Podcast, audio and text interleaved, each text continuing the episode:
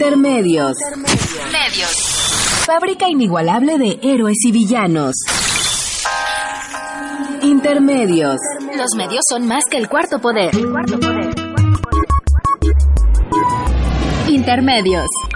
Con Tania Rodríguez y Juan Manuel Valero.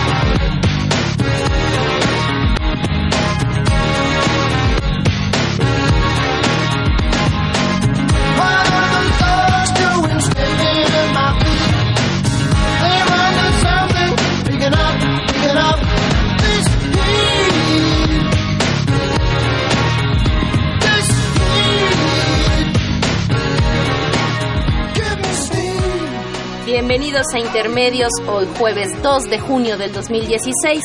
Los saludamos Tania Rodríguez y Juan Manuel Valero con el privilegio de poderlo hacer a través de los micrófonos de Radio UNAM. You know you cut your from trash. You know your plastic from your cash. When I'm inside of the track, you know the way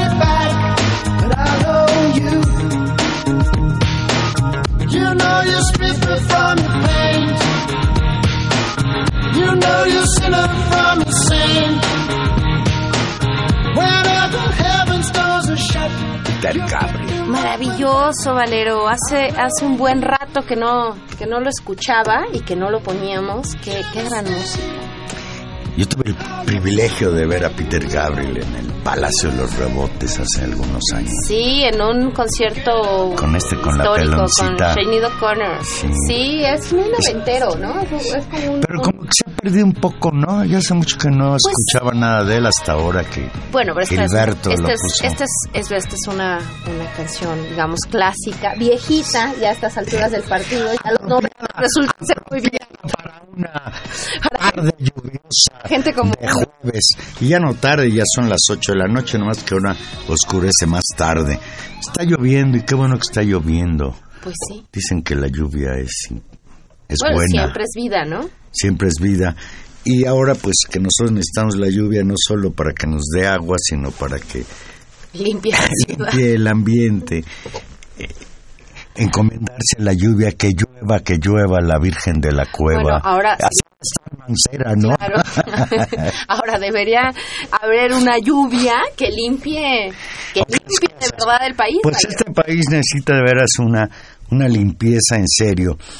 El domingo próximo, el próximo 4 de junio, no, 5 de junio, perdón, habrá elecciones en donde en dos estados se elige gobernador, todo esto dentro de un marco de violencia, de crispación generalizado en todo el país.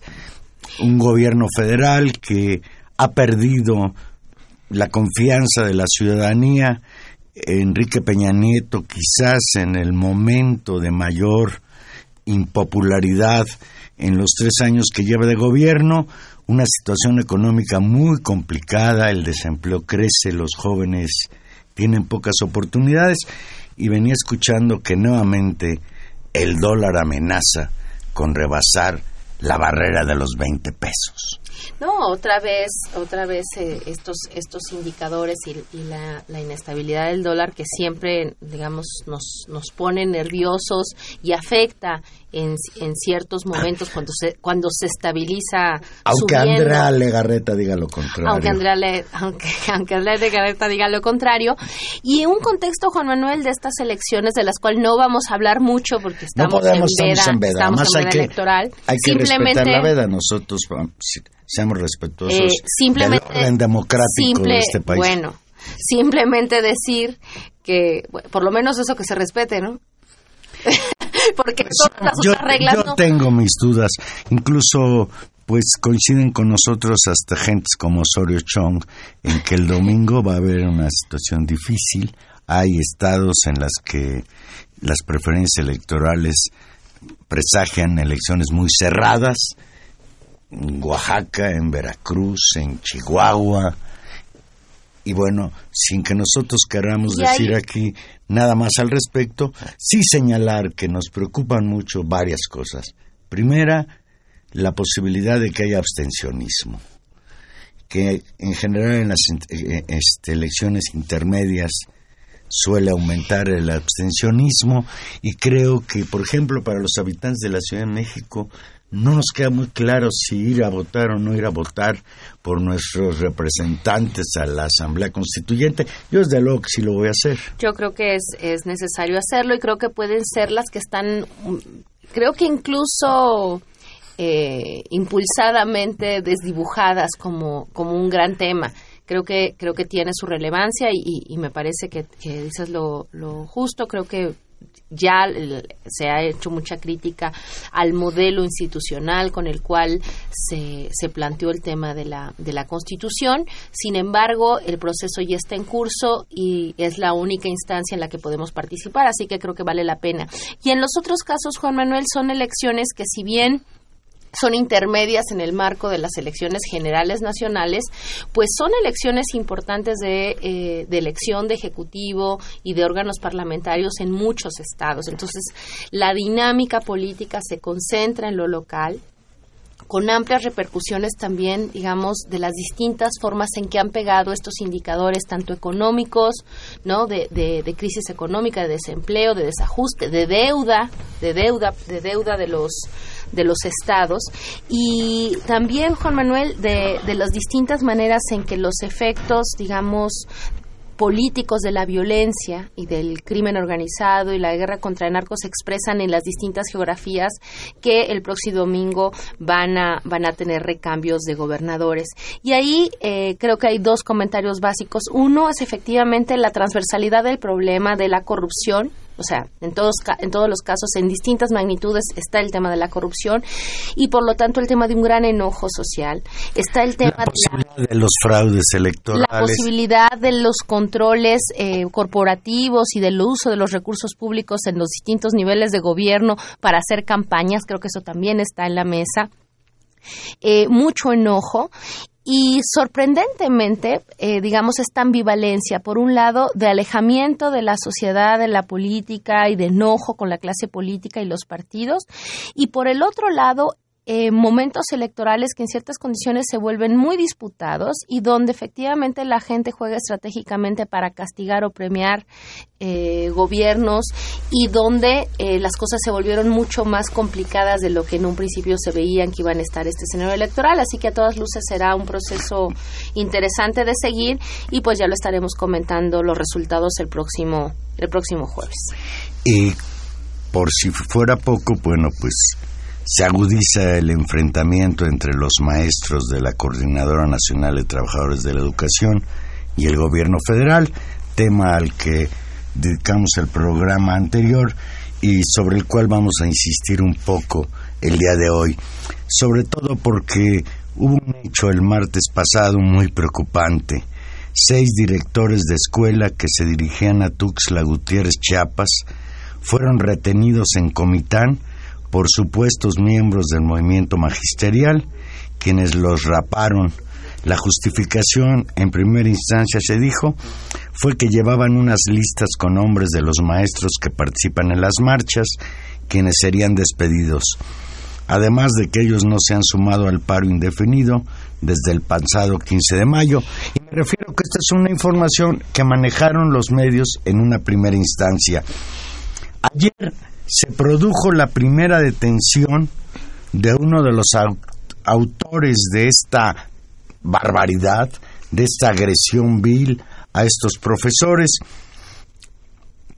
Un líder de la Organización Popular Independiente, Emiliano Zapata, vaya nombre que puede tener un grupo de sicarios, Organización Popular Independiente, Emiliano Zapata, ha sido arrestado como supuesto partícipe de la agresión.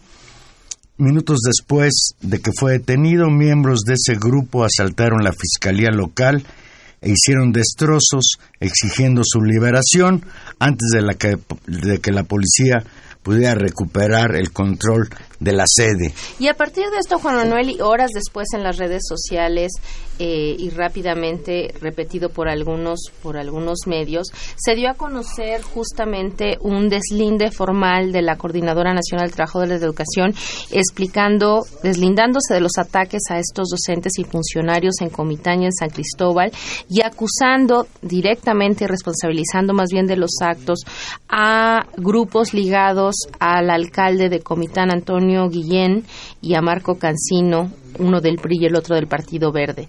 En esta misiva de la Coordinadora Nacional de Trabajadores de la Educación dijo que en un afán por desprestigiar al movimiento magisterial que cumplía justamente ayer 18 días en Chiapas, grupos de choque y infiltrados han actuado en el marco de las movilizaciones contra la reforma educativa es impactante, Juan Manuel, y lo veníamos comentando desde la semana pasada, el, el esfuerzo el esfuerzo desinformativo y el esfuerzo de, de, una especie de campaña mediática de linchamiento al movimiento magisterial que ya en el colmo de los de los montajes y de las y de las provocaciones hace aparecer un acto que no fue realizado por los profesores de la CENTE, confirmado por los propios agredidos, por incluso por, por las por los videos y las formas que hay desmentido de manera inmediata por la coordinadora los agresores los agresores insistir en hacerlo pasar como un ataque de profesores en contra de profesores cuando eso es falso.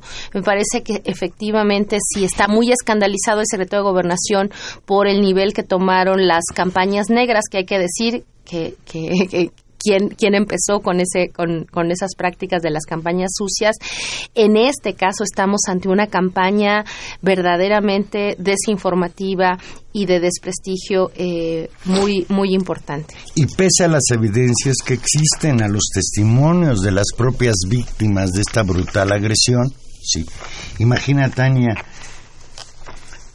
no solo los trasquilaron con tijeras, sino que fueron forzados a caminar descalzos por el pueblo, con carteles al cuello con frases como, leo textual, nos pelaron por traidores o soy un maestro vendido.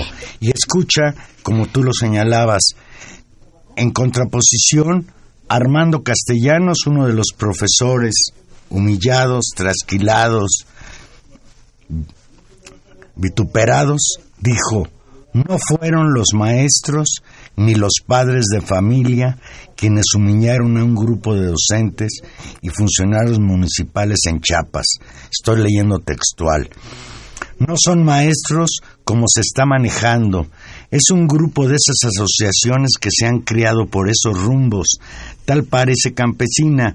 No había ningún maestro aseguró Castellanos en entrevista con Ciro Gómez Leiva en Radio Fórmula. Y y esta, y esta campaña, Juan Manuel, eh, solamente nos habla y es una evidencia más de la importancia que tiene este movimiento, de la importancia que para el gobierno federal tiene esta reforma laboral y de todo el esfuerzo, digamos, por, por imponerla pese a la resistencia. Y para hablar de eso tenemos en la línea, y es un gusto para nosotros saludarlo, al ingeniero Manuel Pérez Rocha. Don Manuel, muy buenas noches. Muy buenas noches, muchas gracias. Eh, Manuel Pérez Rocha es ex rector de la Universidad Autónoma de la Ciudad de México, es un experto en educación superior, fundador de los colegios de ciencias y humanidades de, de la UNAM, colaborador del periódico La Jornada y un seguidor atento de la, de la escena educativa nacional y del movimiento magisterial. Ingeniero, díganos, esta reforma aprobada por el Congreso a finales del 2012, ¿por qué esta imposición? ¿Por qué el gobierno federal hace todo esto para, para imponer una agenda que a todas luces es rechazada por los profesores? Eh, gracias, Tania. Eh, nada más quisiera hacer una brevísima corrección. No, no soy fundador del Colegio de Ciencias y Humanidades de la UNAM. Participé en sus primeros años y luego lo defendí este, con mucho entusiasmo, pero no, no fui fundador. El fundador fue el doctor Pablo González Casanova. Bueno, aparte de esto, mire, el, asunto este de la supuesta reforma educativa del gobierno federal ha adquirido mucha relevancia porque en realidad es manifestación de un asunto político de mucha profundidad. Se trata de una nueva postura de la oligarquía mexicana en relación con la educación pública. Eh, a partir de unos cinco o seis años para atrás, la oligarquía mexicana organizada ha tomado la decisión de controlar definitivamente la educación pública de nuestro país. Y haciendo a un lado cualquier eh, pretensión de diálogo, de comunicación, de política, la decisión es imponer, en este caso la, llamada reforma educativa, si es necesario con la fuerza, y lo hemos visto con la fuerza de la policía y del ejército. Eh, lo que vemos del otro lado, pues es la defensa muy justa de los maestros indómitos, eh, la defensa de sus derechos y la defensa de su dignidad también, porque usted está, siendo pisoteada por un régimen arbitrario eh, y totalmente carente de, autoridad, ya no digamos autoridad moral, sino incluso autoridad educativa. Este es realmente el, el del asunto. No es una cuestión menor, se trata de un enfrentamiento que manifiesta una lucha muy dura, una lucha de clases auténtica. Eh, bastaría con leer el artículo de hoy de Luis Videgaray, donde ve, nos muestra claramente su visión. El país, México, está dividido en dos.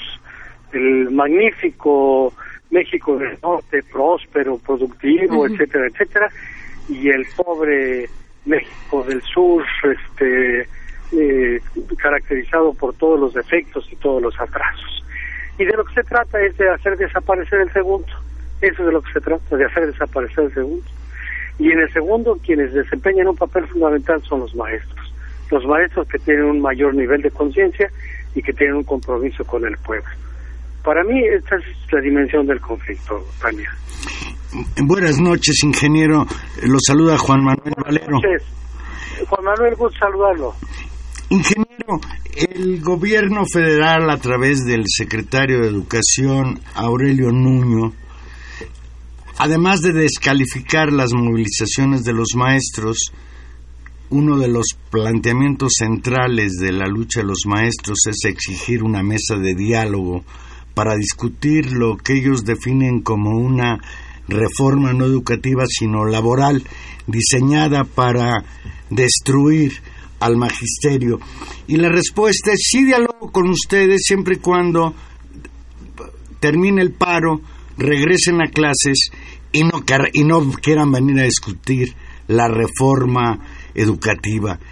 Pues me parece que desde el punto de vista de lo que sería la buena educación, entonces, ¿para qué quiere dialogar con los profesores si no quiere escuchar los reclamos de los mismos respecto a una reforma educativa que no solo está invalidada por los profesores en sus movilizaciones, sino por quienes de verdad tienen un criterio, tienen un, conocimiento de lo que son los rezagos educativos en México y que de ninguna manera esta reforma eh, educativa que usted ya la caracterizó podrá resolver los problemas del rezago educativo en México, sino por el contrario, quizás profundizarlos.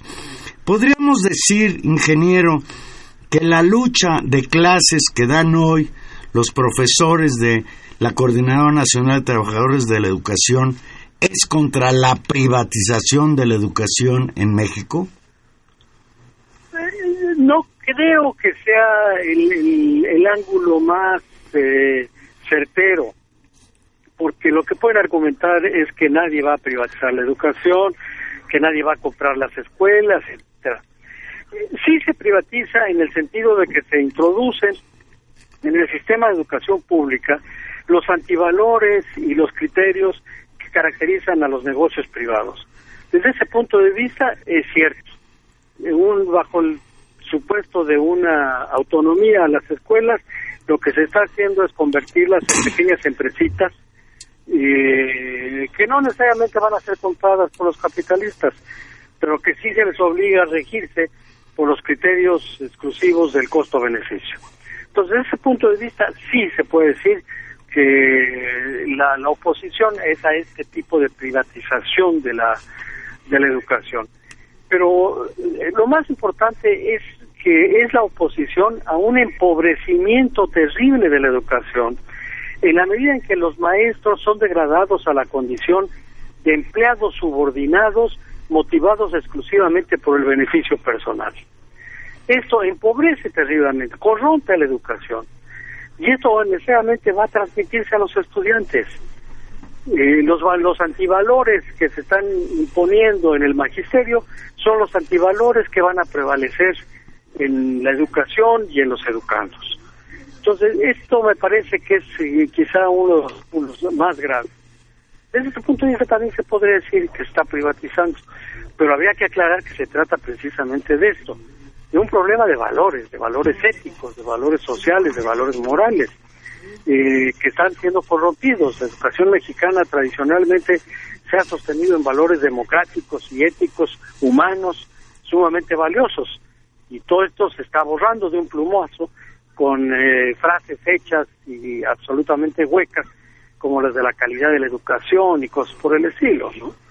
De estas frases huecas que disfrazan en realidad lo que hay en el fondo de esta estrategia, digamos, de cambiar los modelos de relación en las escuelas, del papel que cumple en el imaginario social, la educación pública, los maestros, es golpear al principal actor de este proceso, que son los profesores y a su y en este caso a su organización más importante y, y el mecanismo de resistencia. Por lo tanto, en realidad y, y usted lo ha explicado en distintos artículos junto con otros especialistas en el tema, esta ley de educación que se vende como ley de educación es en realidad una reforma laboral del ejercicio docente de los profesores al servicio del Estado.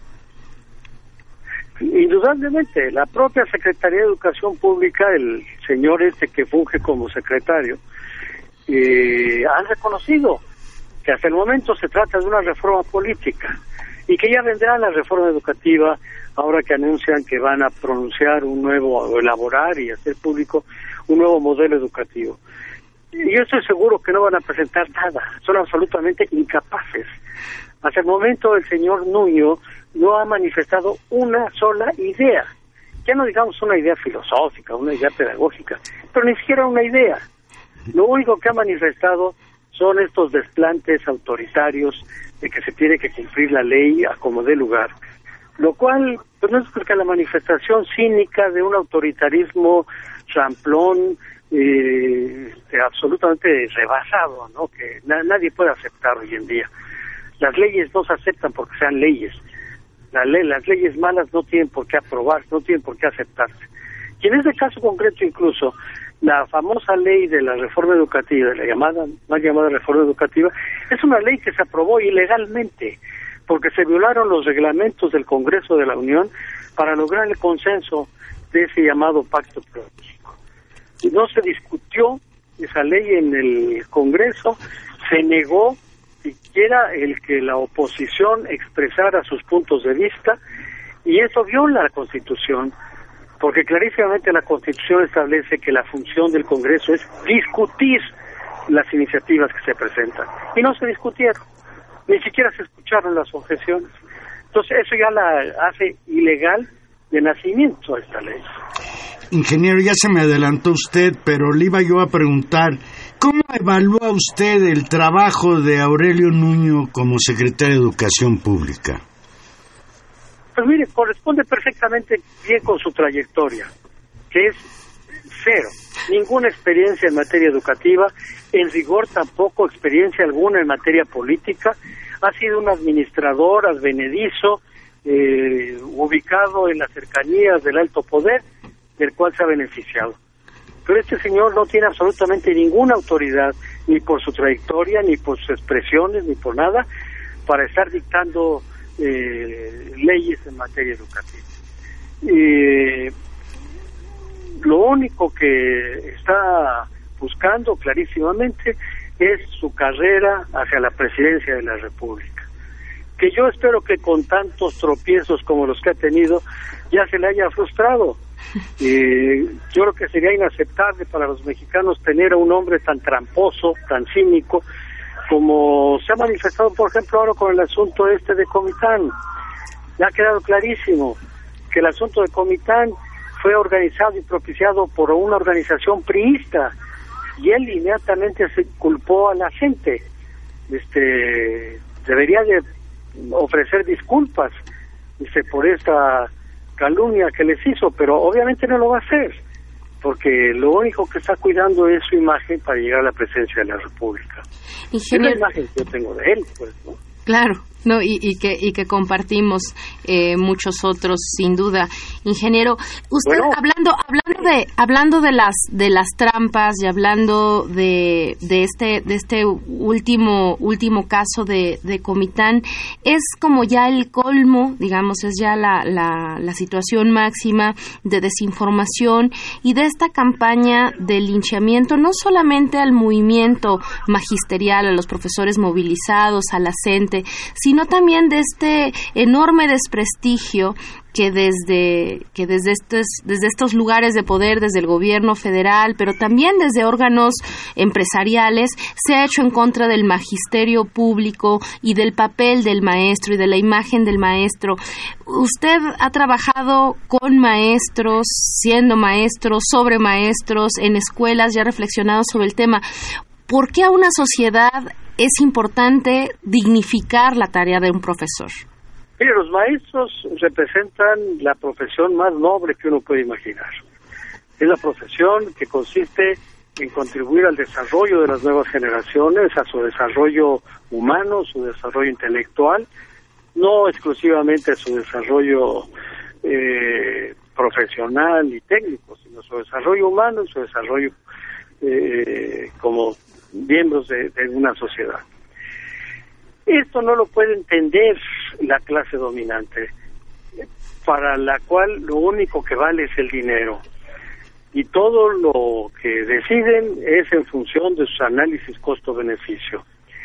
En el caso concreto que estamos viviendo, lo que se manifiesta también es el que la clase dominante está haciendo de los maestros concretamente y en general de la escuela pública, pero concretamente de los maestros, está haciendo los chivos expiatorios de la gran crisis que están eh, sufriendo, por supuesto que están sufriendo, los propios grandes capitales. Están sufriendo una gravísima crisis, y esto no solamente en México, en el mundo entero. Obviamente no pueden reconocer que esta crisis es, es causa, está causada por el sistema económico político que nos domina entonces tienen que buscar un chivo expiatorio. Y ese chivo expiatorio son los maestros y es de escuela pública. Y esto lo han declarado públicamente. El señor Claudio X González, que en rigor no se distingue nada del señor Trump, ¿verdad? Porque finalmente son lo mismo, son capitalistas multimillonarios que se meten a la política. Este lo ha dicho, que la causa de todos los grandes problemas de nuestro país son los maestros. Ellos son los causantes de la corrupción, son los causantes de la baja competitividad, etcétera, etcétera.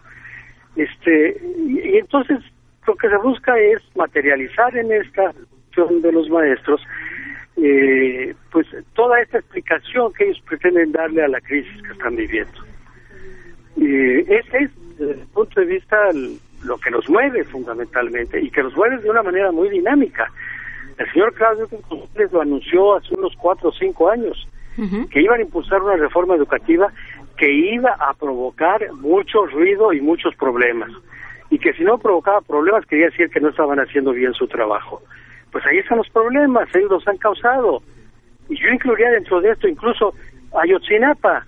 El señor Claudio González se pasó años declarando que las escuelas normales eh, rurales tenían que desaparecer.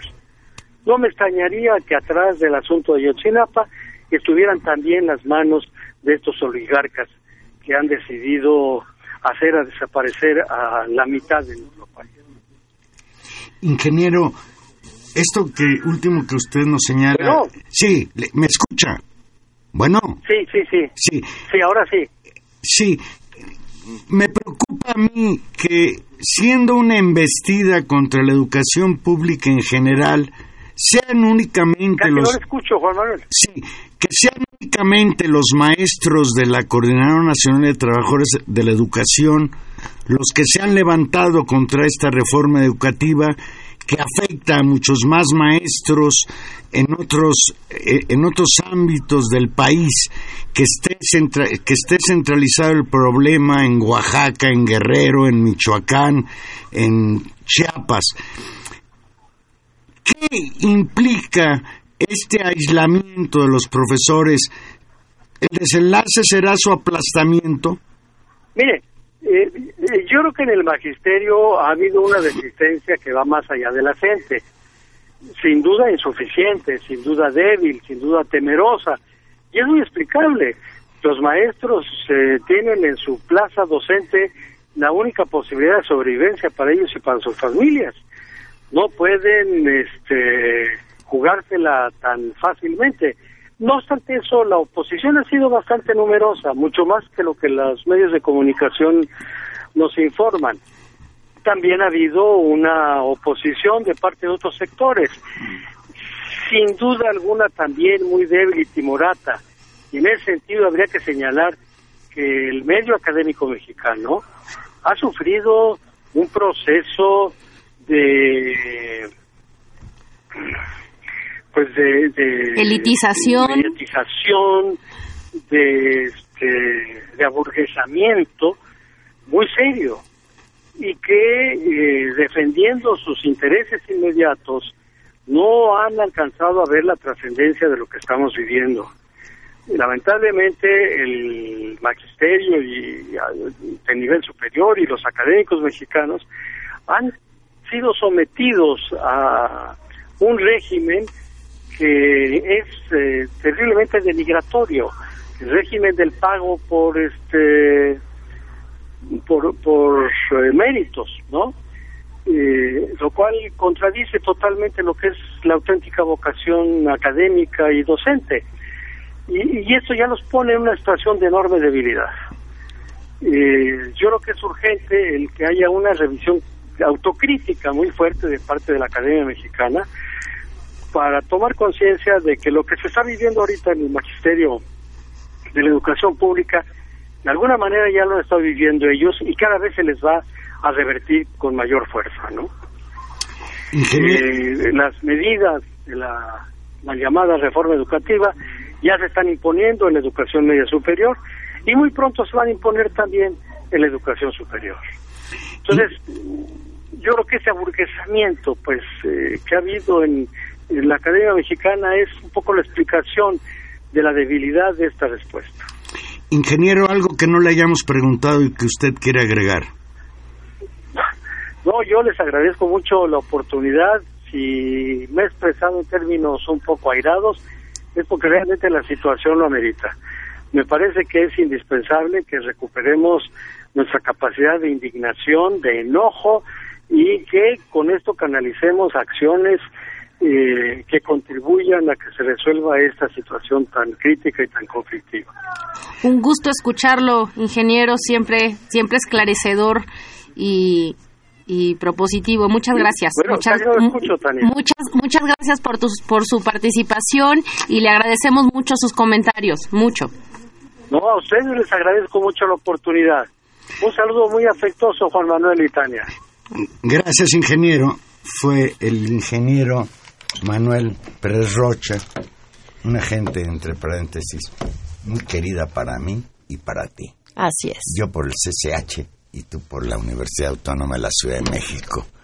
Y bueno, pues así está la situación para que un agente del equilibrio de Manuel Pérez Rocha cierre diciendo que perdonen, pero que está, está de mal humor. Y es que sí nos pone de mal humor tanta canallada. Y en este caso creo que una, un, un ejercicio de inteligencia y de dignidad es enojarse. Vámonos a una Despertar la capacidad de indignación. Vamos a hacer una pequeña pausa. Recuerde que estamos en vivo y usted se puede comunicar con nosotros 55 36 8989 01800 50 52 688. Ya regresamos.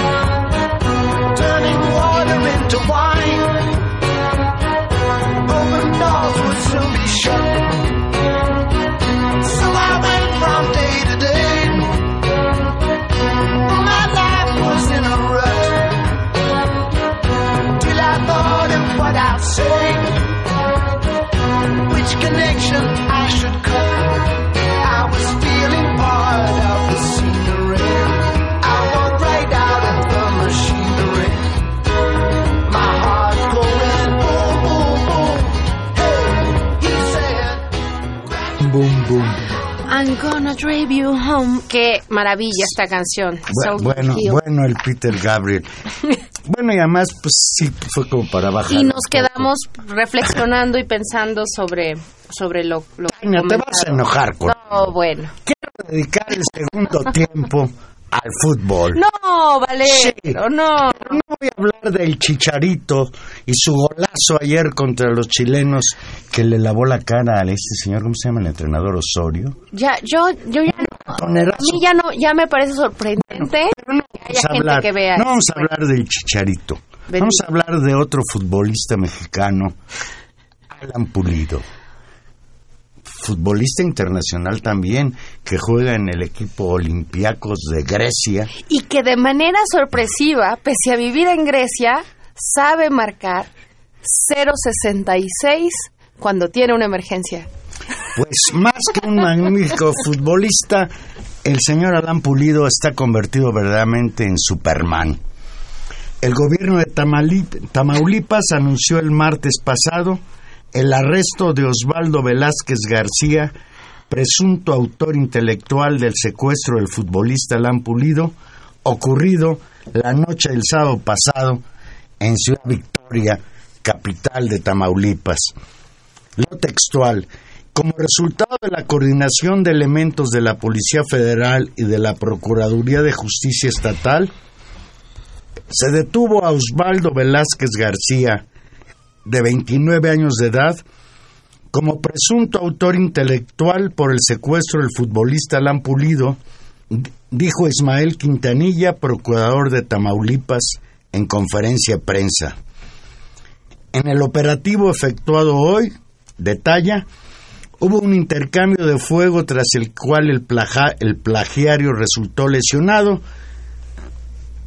Esta persona se encontraba presente en el convivio al que acudió Pulido Izaguirre, pues es esposo de una prima del jugador, lo cual hace la cosa todavía más, más increíble, inverosímil. En los interrogatorios previos, Morales, Morales fue el sicario este al que golpeó que se le escapó eh, Alan Pulido. Alan Pulido después de haber llamado al 066 para que lo vinieran a rescatar. Y aquí también voy a hacer un paréntesis. Los Zetas siempre se han distinguido por ser sanguinarios, unos secuestradores tremendos, uno de los cárteles de la droga más brutales en la existencia de este tipo de acciones en el país, que están apoderados de varios estados de la República, sobre todo de la costa del Golfo, Tamaulipas, Veracruz, etcétera. Y resulta que secuestran a un individuo y le permiten saber al individuo el lugar exacto de la, de la casa donde lo van a tener encerrado mientras que cobran el rescate. Y después se van tres y lo dejan con un solo sicario, del cual se escapa porque le quita la pistola, lo golpea y pide que lo vengan a auxiliar. Este señor Morales, que fue el, el- detenido después de la liberación de Alan Pulido, dice que Osvaldo Velázquez estuvo en el mismo festejo con el futbolista y fue quien avisó a los autores materiales el momento en que la víctima se retiraba e indicó en qué coche se transportaba.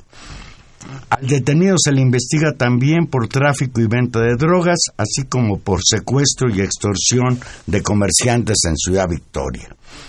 El secuestro del futbolista internacional ocurrió, según la Fiscalía, al, al filo de las 23.30 horas del sábado, cuando acompañado de su novia Iliana Salas abandonó la fiesta que se realizaba en la zona de las palapas del Parque Ecológico Los Troncones, según las autoridades. Por cierto, una fiesta muy peculiar. ¿Viste cómo iba vestido este cuate Alan Pulido? Bueno, era una fiesta de alberca, ¿vale? Era Era una fiesta. Y hace mucho calor en esos lugares. Y entonces van De short. de short y camiseta muy vistosa. Eh, En un punto aledaño al parque fueron interceptados por lo menos dos vehículos con hombres armados que se cubrían el rostro. Los pistoleros se llevaron al delantero del equipo griego Olympiacos y su auto BMW. Bajaron a la mujer que minutos después alertó a las autoridades del plagio llamando a un número de emergencia. Cuatro secuestradores que cubrían su rostro lo llevaron a una casa de seguridad ubicada en la colonia Ampliación Sosa, la cual está justo atrás de las instalaciones de tránsito municipal. Alan Pulido en sus declaraciones señaló que tres de sus secuestradores lo mantenían cautivo, pero que en la noche del domingo dos salieron y que se había quedado solo con uno. En un momento de descuido, forcejeó con Daniel Morales, lo golpeó, le quitó una pistola calibre 50, lo hirió con ella, utilizó el teléfono del secuestrador para llamar al 066 y pedir ayuda. Todo ¿Qué eso. tal? Todo eso, Juan Manuel. ¿Qué tal? ¿Qué tal? Y, mira, vamos a decir dos cosas. Yo no quiero entrar a, a la especulación, ya se anda manejando en los medios, de que Alan Pulido está coludido con su secuestro. Hay quien dice que recibió 14 millones de pesos en pago por haber participado en este montaje. Pero lo que sí me preocupa es que hay un antecedente en Tamaulipas. La vinculación entre los gobiernos tamaulipecos y el crimen organizado, y en particular el cártel de los Zetas. Es conocido en todo el país la fama pública de los últimos gobernadores que ha sufrido este Estado. Sin ir más lejos, el actual gobernador llegó ahí producto de que fue asesinado por el crimen organizado su hermano. Es un Estado en el que verdaderamente es muy difícil distinguir dónde empieza el crimen organizado y dónde termina la autoridad gubernamental. Y esto en un marco previo a unas elecciones el próximo domingo en la que está en juego ni más ni menos que la gubernatura de Tamaulipas.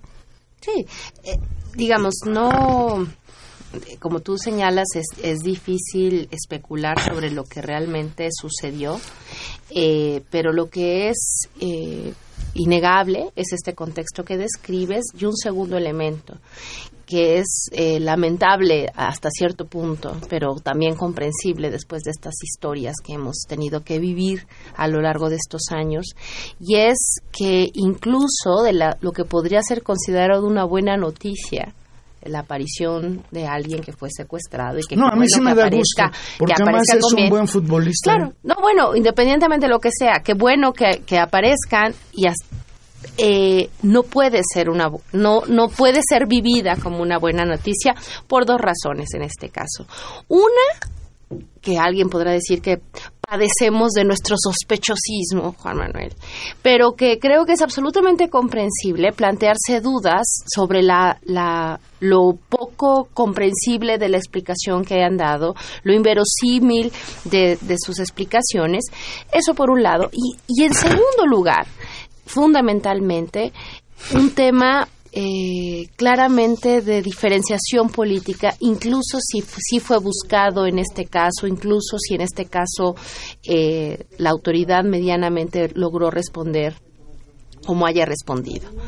Eh, el, el as- gran asunto es que es, es un Estado particularmente eh, dañado por el secuestro, por la persecución y Por la por la violencia. violencia y donde un caso, ahora sí que en una golondrina no puede hacer verano y en todo caso casi al contrario termina generando indignación y termina generando indignación por una razón o por la otra. Y si además estamos ante los antecedentes de los montajes, que si, que, que si nuestras sospechas se confirman por distintas maneras, por lo menos por la manera en que reacciona la autoridad, por la manera en que la clase política se monta en el evento para tratar de sacar provecho.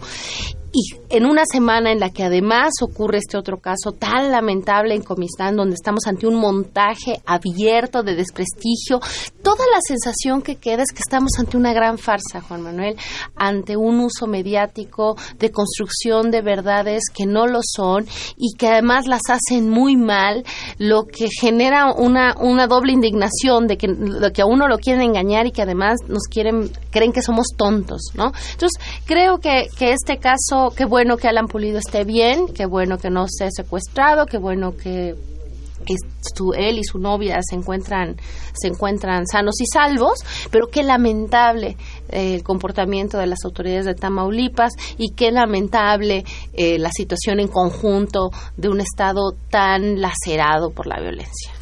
Y sobre todo, las dudas crecen cuando en 24 horas fue liberado Alan Pulido secuestrado sin que haya pagado rescate por, por todo lo que ya se explicó, en un país en el que pues los secuestros, los desaparecidos están a la orden del día.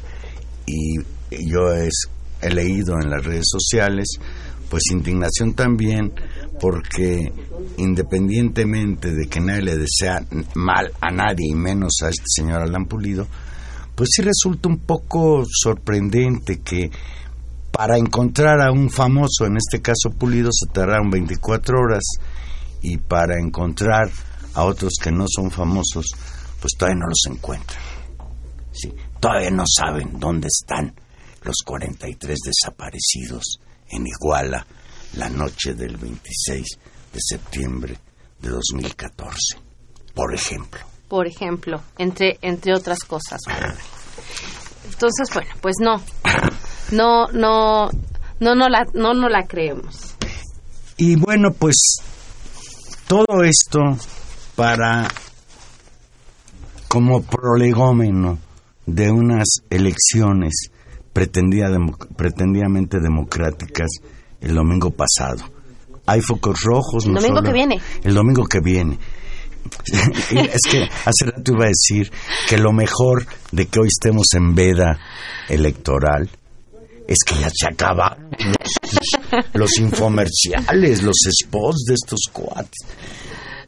Eso es, es verdaderamente, eso, eso sí es pobreza, los, los spots de estos que se dicen que quieren que votemos por ellos para que sean nuestros representantes. No, yo estoy, estoy de acuerdo, pero, pero tiene que ver también como con un diseño en el cual decidieron hacer un modelo de comunicación política de este modo. Creo que todos estamos muy hartos de esos spots, pero también se discutió durante mucho tiempo la importancia del acceso a los medios de comunicación para ver distintas posturas políticas que los medios no reflejan.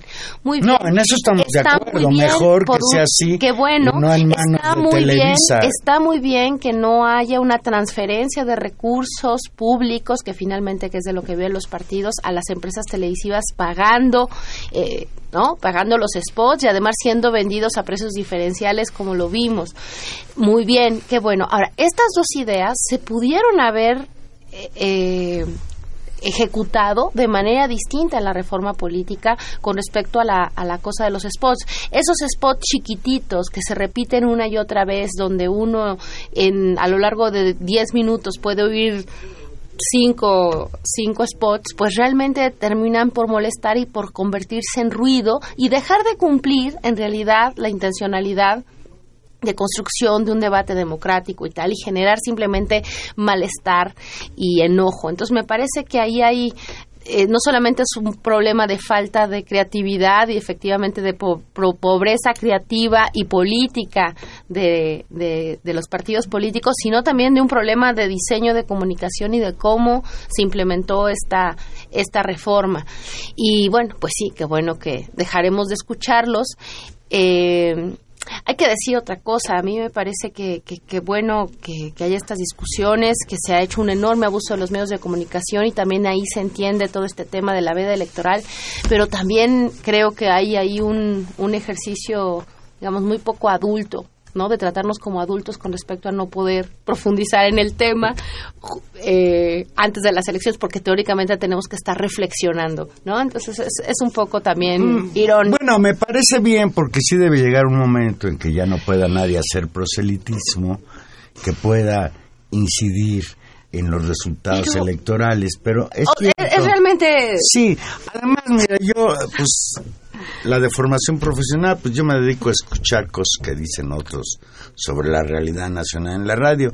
Y sí escucho que están hablando de los asuntos electorales y si quién tiene más posibilidades aquí o allá. Y, y me parece, a mí me parece mucho más, a mí me parece eso mucho más sano que esta, que estas restricciones, la verdad, creo que creo que no, no abonan y creo que es un, un elemento más de esta especie como de, de cuidado formal de, la demo- de una democracia que en, que en el fondo está muy dañada y se derrumba, ¿no? Creo que también, también tenemos mucho de eso, Juan Manuel, en este, Y que por este cierto ejercicio. coincide con el primer partido de la selección mexicana en la Copa América contra Uruguay. Otra vez coinciden elecciones con... Bueno, pero ahí sí, aquí no le podemos echar la culpa. Ah, no, sí, porque...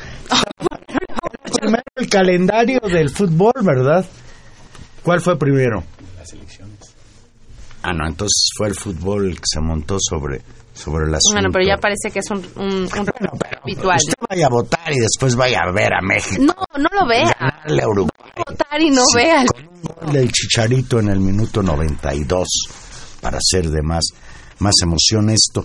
Pues dice la señora Cárdenas que nos llama en Naucalpo que cuando dicen que el narco mató al candidato, no olvidemos que fue el tiempo de Calderón.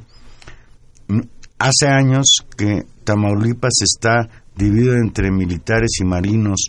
No podemos seguir con el discurso de que todo lo hace el narco, cuando son ellos los que se atacan entre sí. Esto dice la señora Cárdenas y No, bueno, y en, y en ese y en ese contexto hay que recuperar como, como una información que ahora que ahora no tengo a la mano, ya no la voy a encontrar, simplemente mencionarla. Un interesante reportaje que presenta el el, New York Times con respecto a la, efici- a la eficiencia letal del ejército, de las Fuerzas Armadas en México y de la eficiencia letal del ejército y de la eficiencia letal de la Marina, donde eh, se estudia con, con ciertos indicadores internacionales con respecto a los conflictos y al número de heridos, cuántos muertos debería de haber en correlación con los heridos de un bando y del otro, con los heridos que resultan de un enfrentamiento. Bueno, la no, el caso mexicano se sale de todo rango y ante lo que estamos, ante los, los investigadores que, que, que, comentaron y explicaron las cifras, explican que en realidad estaríamos ante un escenario mucho más probable de ejecuciones sumarias y de ejecuciones que, eh, que de realmente de enfrentamientos porque las cifras se disparan enormemente. Otra vez, volvemos a decirlo, no lo está publicando Proceso, ni es el, un centro de derechos humanos muy radical, es el New York Times. Y esto pues no hace más que confirmar algo que a mí al menos siempre me ha preocupado cuando se nos informa que en un enfrentamiento entre el crimen organizado y las fuerzas eh, federales, ya sea marinos, soldados o policía federal, murieron ocho sicarios, ocho miembros del el crimen organizado y salió herido un militar. Me parece que esto es simple y sencillamente expresión de que no hubo tal enfrentamiento, sino lo que se vio es un ajustizamiento. Y, y este caso que, que, tú explicas y recuerdas muy bien, o los casos emblemáticos que pues se han, Tlatlaya, que para se han. Tlatlaya, eh, no son excepcionales. Eso es lo que el estudio de, en, en el amplio rango digamos, de, de, todos los casos, de las cifras duras, de los reportes generales, señalan que eso no es la excepcionalidad, sino que es la norma y entonces estamos ante pautas de conducta, que fue una de las cosas que se discutió con el caso Tlatlaya, justamente cuáles son las órdenes que tienen los militares y cuáles son las órdenes con las cuales se relacionan con civiles. Y este, de nueva cuenta, vuelve a ser el gran tema con respecto a si la militarización del, de, pues de este país, del territorio nacional no es justamente no un no es un atenuante de la violencia sino que es un factor de acrecentamiento de la cantidad de muertos en los que estamos hundidos pues ese es un tema que nos seguirá acompañando lamentablemente Juan Manuel, pero ahora sí ya nos vamos. Pues ya nos vamos. Les deseamos que tengan una bonita noche y de veras exhortamos al público, a los mexicanos en general, en edad de votar, que lo hagan. La abstención es antidemocrática y favorece a quienes quieren estar en el poder sin reconocer la voluntad popular. Ya nos vamos, estuvimos con ustedes en los controles técnicos don Humberto Sánchez Castrejón, en la producción Gilberto Díaz Fernández, en los micrófonos. Tania Rodríguez, nos escuchamos el próximo jueves a las 8 de la noche, aquí vamos a estar en Intermedios. Y Juan Manuel Valero, que simplemente les desea que tengan una muy, muy bonita noche. Adiós.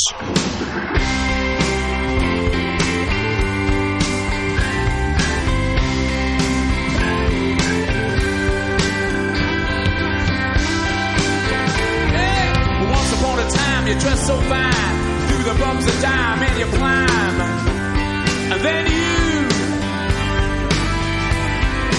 people call, send me where I die, you're bound to fall. They thought that they were just uh, kidding you. You used to laugh about.